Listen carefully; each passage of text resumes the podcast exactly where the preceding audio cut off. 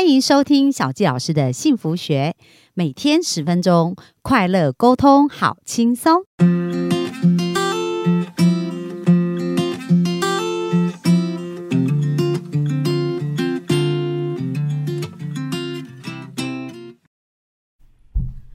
欢迎收听小教师的幸福学，很开心又在空中跟大家见面。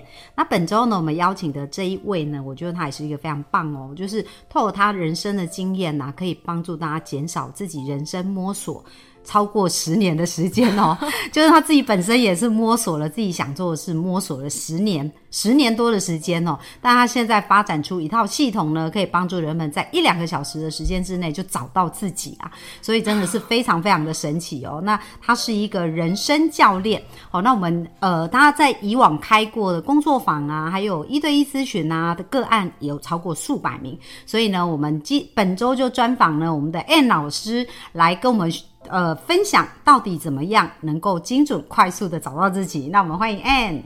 大家好，我是 Ann，很开心今天能够来到小纪老师的幸福学跟大家分享。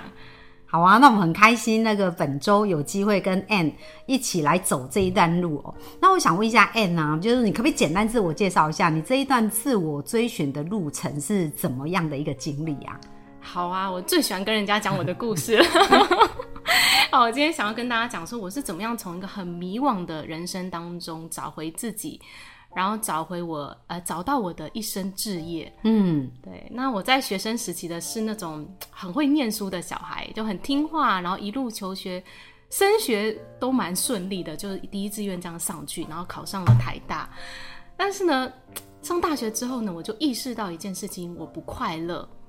然后我就开始寻找答案，包括上教会哦，参加很多的活动，好像都没有找到我要的答案。对，然后呢，就一直来到大三的时候，那时候呢，就有一位我父亲的朋友，他是一位很另类的牧师，他在做户外冒险教育。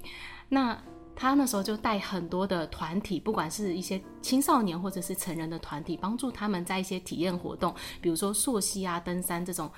体验里面去探索认识自己，那我就参加了他几次活动以后，他就跟我聊天，对他讲他对我的观察，他说：“哎，我觉得你都达到了这个社会的期待，可是我在你身上看不到好奇心，看不到热情，嗯，就感觉你好像就是一步一步按照这个社会的标准去做事这样，没可是好像没有自己的探索跟自己的热情这样子。没错，没错。”他就说：“你知道你自己要的是什么吗？”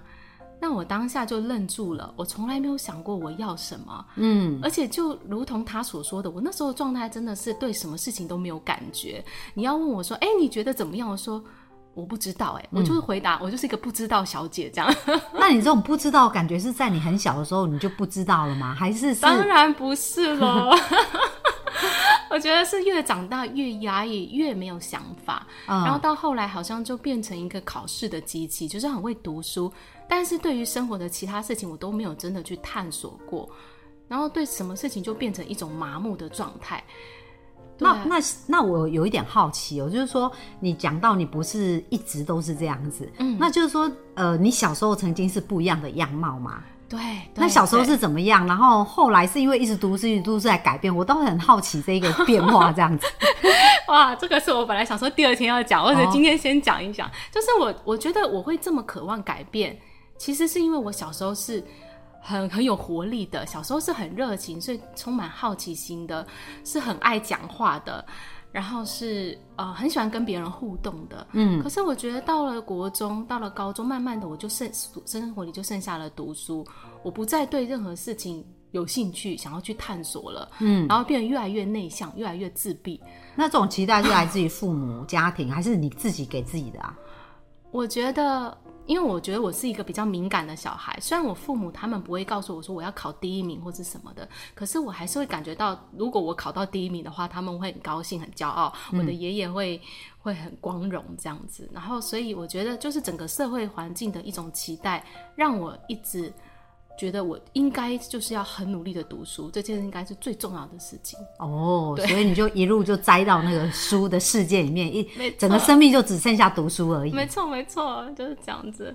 所以那时候他突这样突然问我，真的不知道我自己要什么哎，嗯，我就是努力的达到大家跟我说要做到的，但我从来没有想说我自己喜欢什么。对，然后他下一个问题呢，就非常的，真的是很另类的人哦，他就说，那你要不要考虑休学一年去找自己？然后我当下第一个反应是不可能。我怎么可能休学？这个字，这个我们字典没有这个词哦。对，那时候是大几啊？大三。哦，对，哦，说休学哦，是那种家庭有困难的人、健康状况的人，哎，才会去做的事情，绝对不可能这样。然后呢，他就跟我介绍了一本杂志，然后说：“你看哦，这上面在讲那个欧美他们流行一个概念，叫做 gap year，休跟空档年，这样。”对。然后呢？那是那已经是很久很久以前了。那时候我们真的从来没有人听过这种概念，找自己什么休耕 gap year，没有人讲过这种事情。他会说呢，他们那些可能年轻人啊，或是工作一段时间的人，他们不会说一直要往上念下去。像我们，我觉得华人文化就是读书就是要一直接着，一直接着，一直接着，很累很累，人生都没有停下来的时候。可是他们就觉得说，哎，你高中念完了，你中间可以有半年、一年去。去到处旅游啊，去哪里做做志工啊，去找找到底你下一阶段人生想要的是什么？嗯，哇，我就很新奇的概念，想说哦，好像有这么一点可能性哦，我的那个信念就有点松，就种了一个种子。对，然后我就回去想了两个礼拜哦，然后开始跟很多人询问意见，因为我非常在意别人怎么想，嗯，所以就要问我爸妈，问我的朋友，问教会的牧师啊，问长辈、叔叔什么的。然后每个人想法就是都不一样，有人觉得哎可以啊，你可以去试试看；有人说你在学校里就可以探索很多的事情啊，这样子不需要休学。然后我爸妈也算是比较开明的父母，他们从小就是算是会尊重我们的决定，所以他们也没有说好或是不好，嗯，那至少没有反对嘛。所以所以最后呢，我就几几番的挣扎之后，我就做了这个决定。嗯，真的很不容易哦，真的很不容易哦。想想看，那我爷爷会怎么说？然后那个，我就记得我去学校要办这个手续，要面对第一个是导师，然后导师很就是很惊讶的样子，然后就想说：“哎，这个乖乖牌的好学生，怎么突然要休学？发生什么事情了？”这样子很关心这样子，然后还要去面对系主任，然后一个一个处事这样子，对啊，反正总之呢就。终于过了这一关，那过了这一关，其实考验也来，因为我根本不知道休学之后要干嘛。嗯嗯，哦，所以你是先休学再想下一步，不是先想好下一步再休学？我就是因为不知道自己要什么，所以才需要休学。哦，对，就是先停下来再去想就对了。对对对对对对。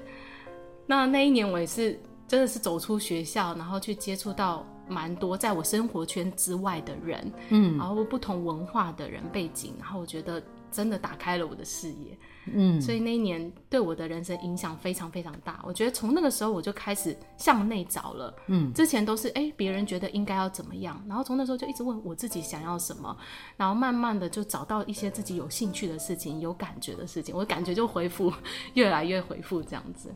哇，所以你那个牧师叔叔其实给人两个蛮关键的。的的问题，第一个就是到你到底要什么，对不对？那第二个就是说，哎，空给自己一段空白的时间，去找到你要的事情，这样子。对，哎，其实我想到我在年轻的时候也有这种经验，就是我念大学，然后。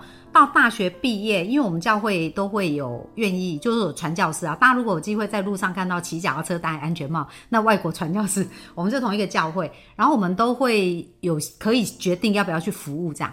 然后我大学毕业二十四、二十三岁吧，然后我就想说，哎，那我也蛮想去传教的，所以我就去申请传教。后来我就去传教，传了一年半。哦，然后那一年半就是没有工作啊，就全部时间都在做服务，接触别人啊，帮助别人认识教会啊。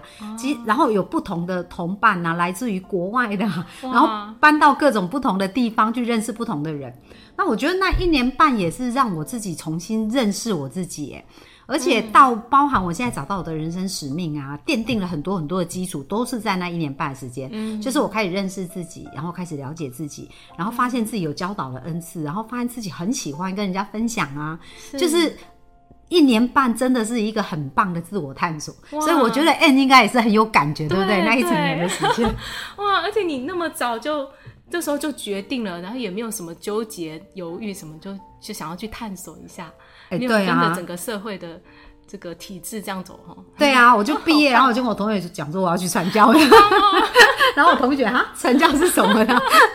然后我觉得那真的是人生一个在年轻的时候一个很棒很棒的体验。真的真的，对，所以要提醒我们幸福听众啊，就是说，如果你在生命当中啊，现在处于一个不快乐的状态的话，那可能就是需要停下来，重新去思考跟想一些事情了。真的真的，嗯，这个不快乐是一个讯号，提醒你要做一些调整，嗯，真的。那像哎、你这样子开始去寻找自己，到你真的比较找到自己，你觉得嗯有经历过比较什么关键或者是什么样的察觉这样子吗？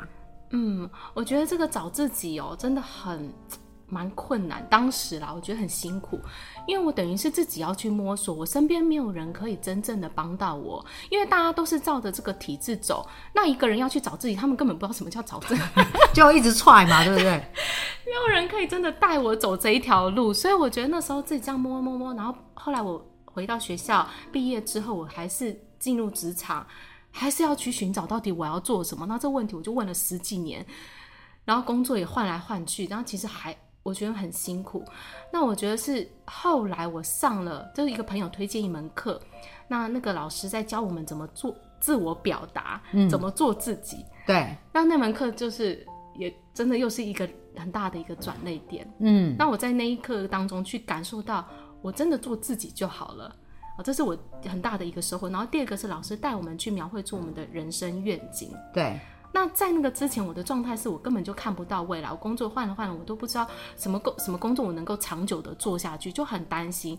可是我觉得，当我描绘了那个愿景之后，我就知道原来我十年后、二十年后想要做的事情是帮助人的身心灵一个平衡、全人的发展，这是我真正想做的事情。那我之前是在做教育，在教小朋友，我很喜欢教育，教跟你一样，就是很喜欢教学，可是我不喜欢教国语、数学这种东西。专科对不对？对对对，我想要教的是生命。对对，所以那时候就是我看到了愿景，我真正想做的事情啊。其实这种关于疗愈啊，关于怎么帮助别人生命的转变，我一直都在探索，都有接触，只是我从来没有想过它可以变成我的工作职。业这样子，对，那那时候描绘出这个愿景之后，我就知道我当下的工作，那时候我在写课程，就帮学校写教案。那我知道这个工作是没有办法带我去到那个未来的，我必须要做转变。嗯，然后我呃这个愿景写下来之后，就有一些机会出现，然后我就开始行动。然后去参加培训导师，怎么成为一位生命导师，然后也直接去实战，就像我们开始教课。对对所以我就下班后做一个斜杠，然后在这边发展，然后慢慢的就觉得，哎，真的这条路可以走，越来越有信心，我喜欢。嗯，然后又看到在这个环境当中，哎，真的有人把这个当成事业。对 对对对对，然后就然后后来有一位教练带我找教练协助我，然后就是我们大概一两周我们就会通一次话，然后他就带我定下我接下来一年的目标。那我在当中，他就问我说我想要做什么，我就说我也想要成为一位教练，因为我觉得我教练帮我很多。对然后因为我也很喜欢支持别人，而且是长期的去陪伴、帮助一个人生命的转变，所以他就说：“哦，好，你要成为教练，那什么样的教练？”我就说：“嗯，生命教练。什么样的生命教练呢？” 就一直要问，要我更精准对，对对。然后我就回去想了想了想，说我想要帮助别人找到他的人生目标跟热情，而且教他怎么去达到。嗯，因为这个就是我最大的非常聚焦了，对不对？对对，这个就是我最大的议题。我痛苦最久就是我找不到目标，我不知道我要什么，没有热情。所以我觉得我最想要帮助的就是，可能在迷惘当中找不到、看不到未来的人，然后可以找到他的热情，然后就写下来咯。